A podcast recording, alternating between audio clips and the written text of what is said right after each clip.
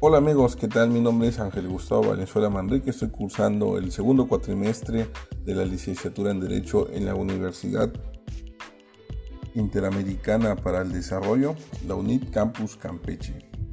Yo les voy a hablar esta ocasión de lo que son los desafíos del derecho y el orden jurídico. Para iniciar, pues nos tenemos que contestar la primera pregunta, ¿qué es el derecho? El derecho es el orden normativo de la conducta humana en sociedad. La base del derecho son las relaciones sociales, las cuales determinan su contenido y carácter. Dicho de otra forma, el derecho es un conjunto de normas que permiten resolver conflictos de una sociedad.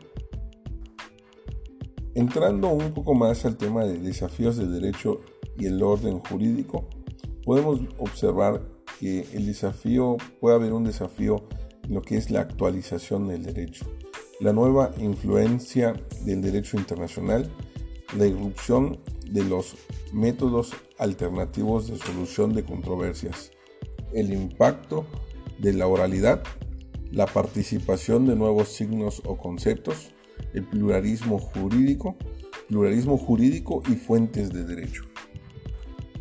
El desafío de la actualización, los sectores más tradicionales del ordenamiento jurídico siguen teniendo reformas. La constitución va cambiando y el orden jurídico mexicano ha cambiado a gran velocidad.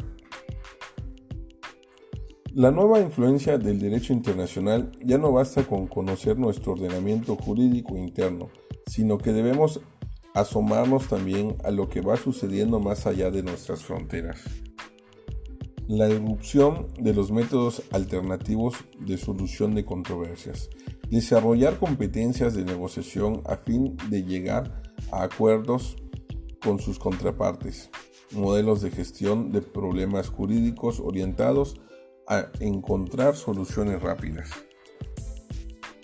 así como también el impacto de la oralidad. Los juicios orales también han venido a cambiar. Las técnicas o destrezas de litigación buscan crear competencias y habilidades en los abogados para transmitir de forma eficiente y eficaz su mensaje al juzgador. La aparición de nuevos signos o conceptos. El pragmatismo y relativismo logran que el derecho se adapte al contexto resultado de la flexibilidad y cambios continuos. El pluralismo jurídico.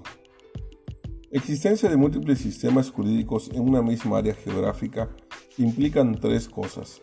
Reconocer que el derecho oficial, el derecho del Estado, no es el único existente, que distintas prácticas jurídicas, justicia indígena, justicia comunitarias, pueden ser reconocidas como formas de derecho.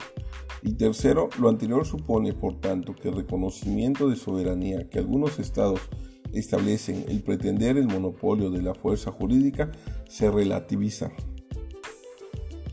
Por último tenemos lo que es el pluralismo jurídico y fuentes de derecho. Invoca el reconocimiento y validación de identidades marginadas, la aparición de un derecho de textura abierta por el desplazamiento de estas fuentes hacia los poderes privados económicos. Muchas gracias.